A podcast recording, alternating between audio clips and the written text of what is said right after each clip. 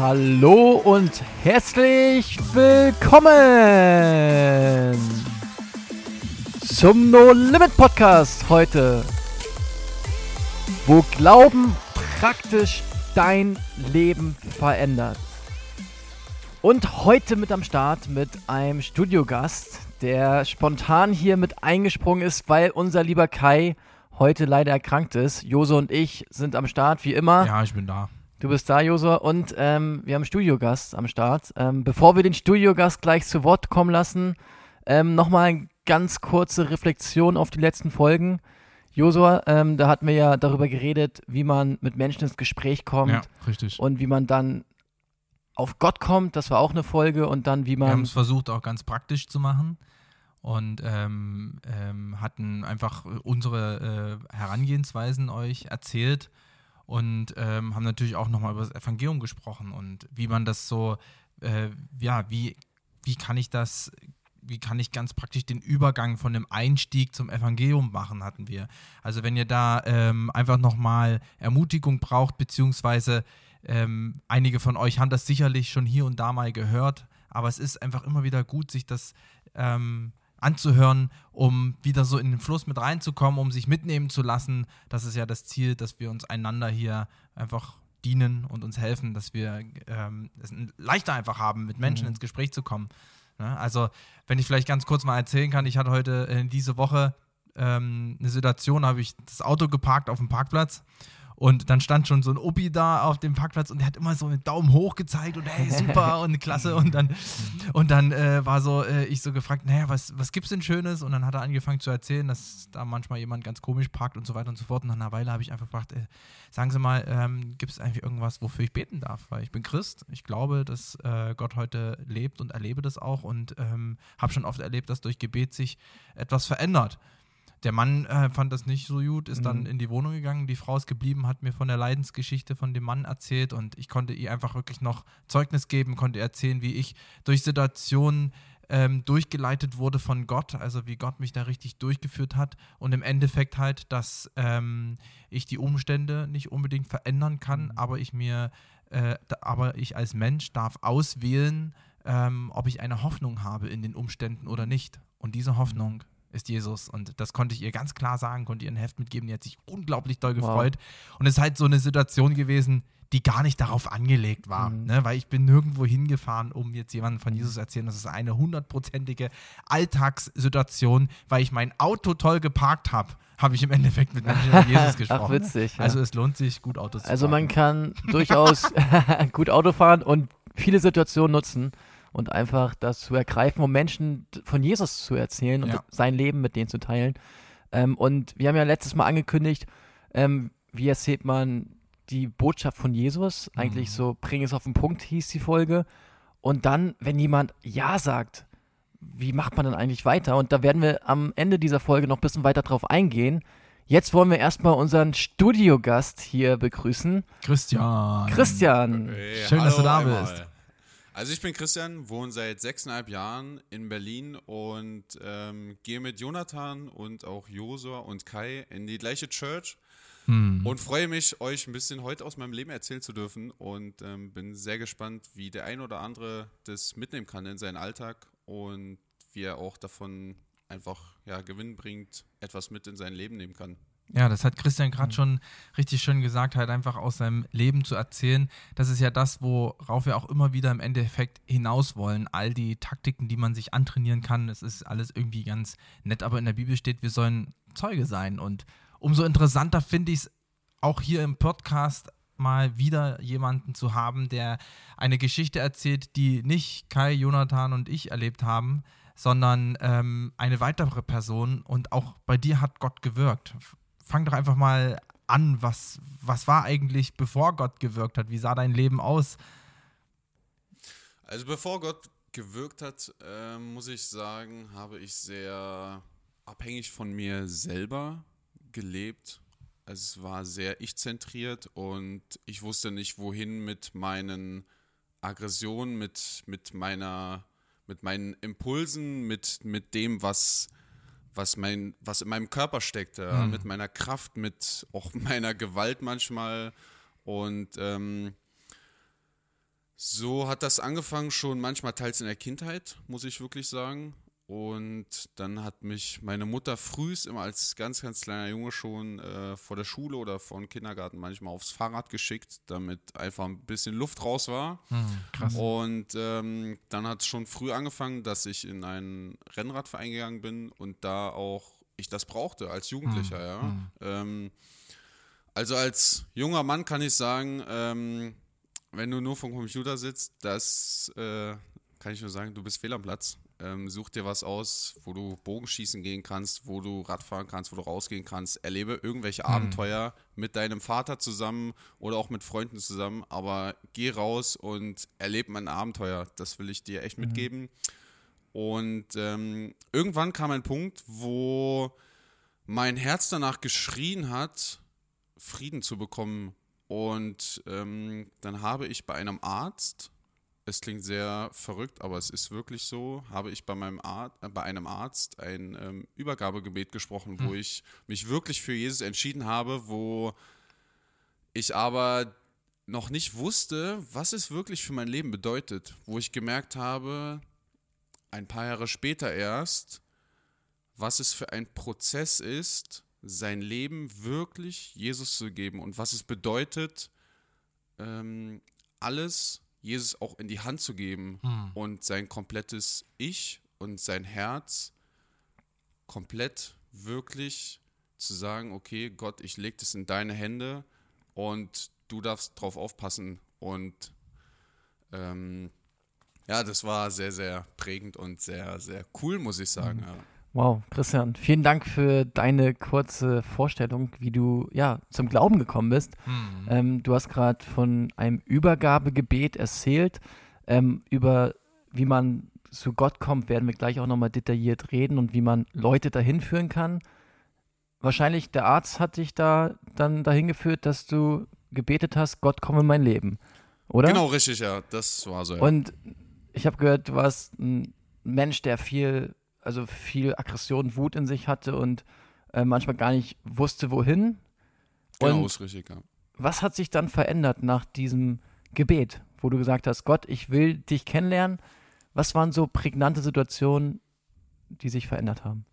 Im ersten Augenblick muss ich sagen, ähm, als ich von diesem Gebet weg, also aus diesem Raum gegangen bin, bin ich danach noch zu zwei Seelsorgern gegangen und ähm, Gott hat mich in dem Moment so befreit, dass ich einfach eine ganz lange Zeit wirklich auf dem Boden lag und ähm, sehr viel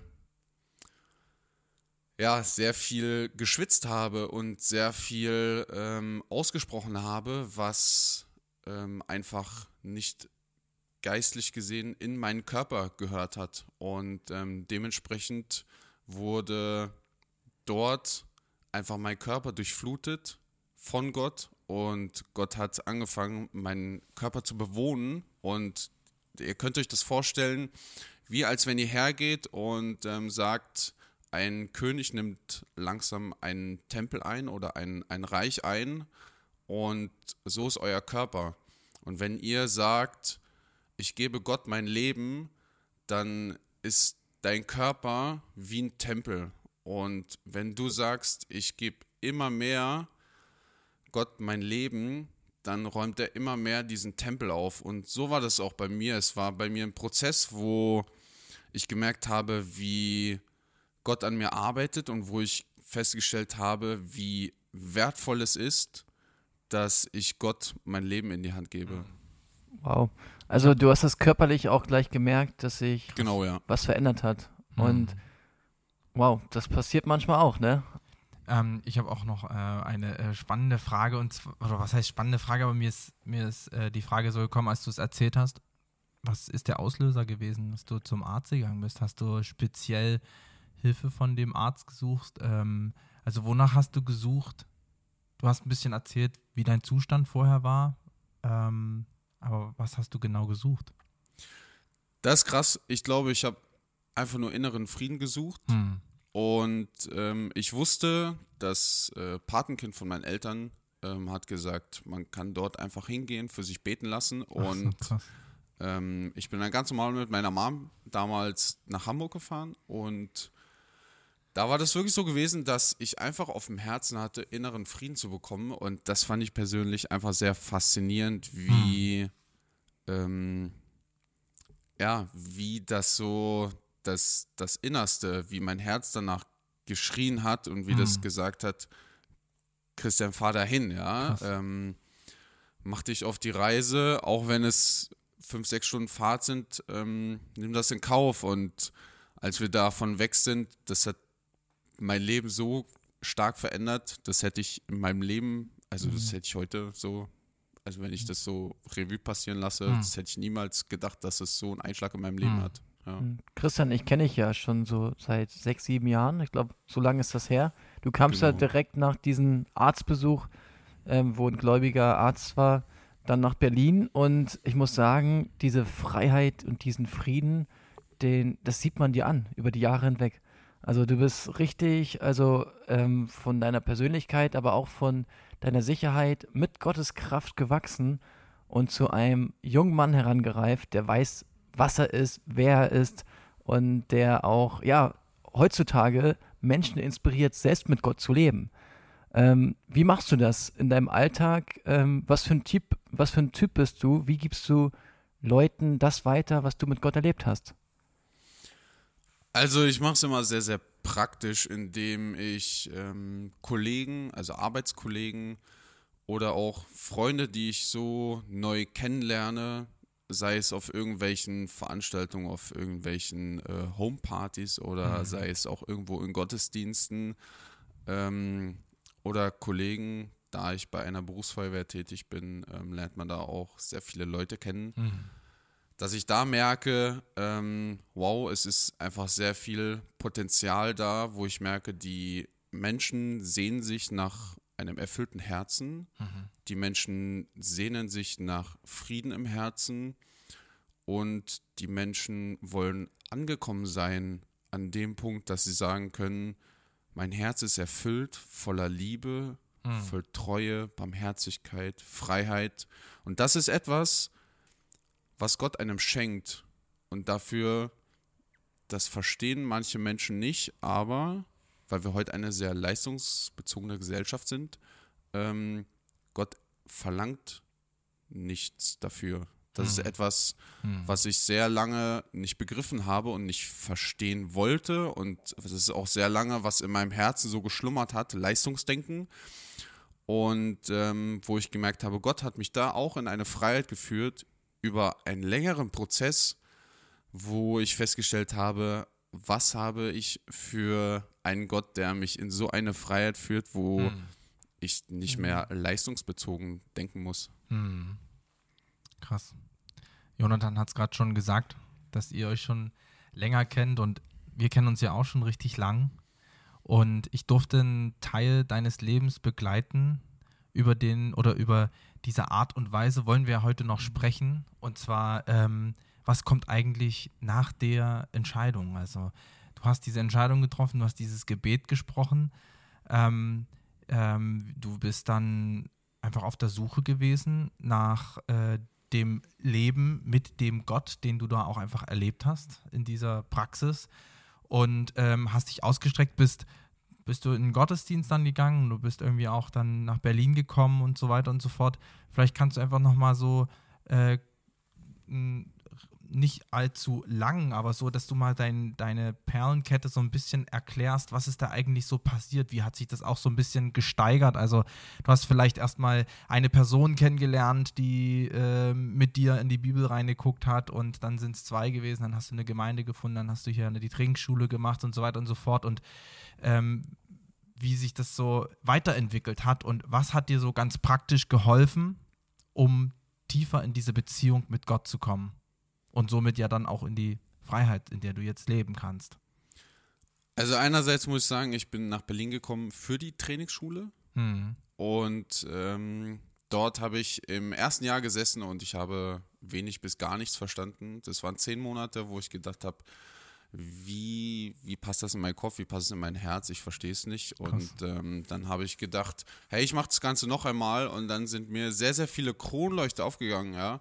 Gott hat mein Herz so vorbereitet, wo ich gemerkt habe, wow, wie kann Gott ein Herz so verändern? Ich habe das mit meinem Verstand nicht ganz greifen können, aber es war Realität. Ich habe so viel verstanden, was auf einmal in der mm. Bibel steht und mm. ich konnte das nachvollziehen, ähm, was es heißt, wenn konkrete Dinge in der Bibel stehen. Ich konnte es viel, viel besser verstehen. Mm. Es war auch wieder ein Prozess, der nicht von heute auf morgen ging, sondern der auch gedauert hat. Mhm. Und ähm, was dann als Einschlag nochmal kam, waren zwei Unfälle und auch zwischen diesen Unfällen der Tod von meiner Mutter. Und da muss ich sagen, das war sehr prägsam und sehr, ähm, sehr, sehr faszinierend, wie Gott sich in der oder in den Situationen gezeigt hat, wie, wie es in der Bibel steht, dass Gott unser Versorger ist, wo wir hergehen können und sagen können, wir dürfen Gott vertrauen. Mhm.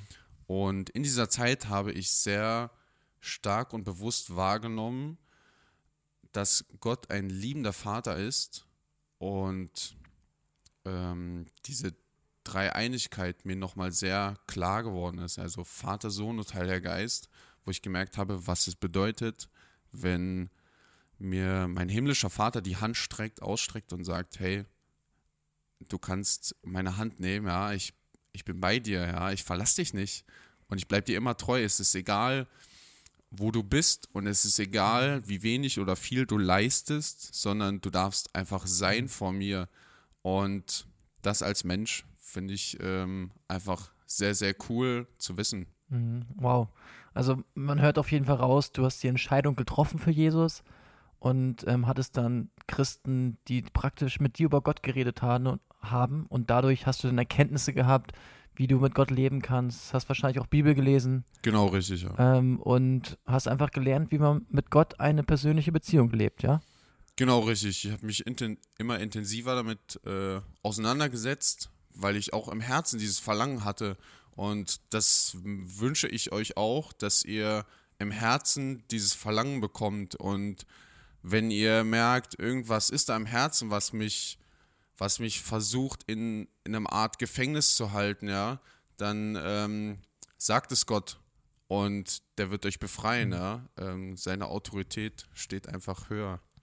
Ich finde das ähm, toll, wie du jetzt nur so ein bisschen anreißen konntest, aber ich, ich weiß das sehr gut, wie du in äh, deinen Situationen, die echt schwer für dich waren, gekämpft hast und äh, daran festgehalten hast. Ansonsten würdest du heute nicht mehr mit Gott ähm, leben. Und ähm, also wenn wir jetzt ausführlich die Geschichte von Christian erzählen könnten, das äh, sind so viele Situationen gewesen, wo auch wir als Freunde um Christian herum einfach gedacht haben, was, was ist mit was ist mit dem Leben von Christian los? Wieso passiert das? Also was, wir haben es schon als, wir haben einfach nur noch gesagt, das ist eine Frechheit, dass es mit Christian so äh, passiert, aber beeindruckend war immer, wie du einfach an deinem Gott festgehalten hast. Vielleicht kannst du so zum Abschluss einfach nochmal sagen, weil das ist auch so eine Sache, wofür man natürlich einfach nur beten kann, dass das bei Menschen auch immer wieder klar wird. Aber warum hast du an Gott festgehalten? Warum hast du ihn nicht losgelassen?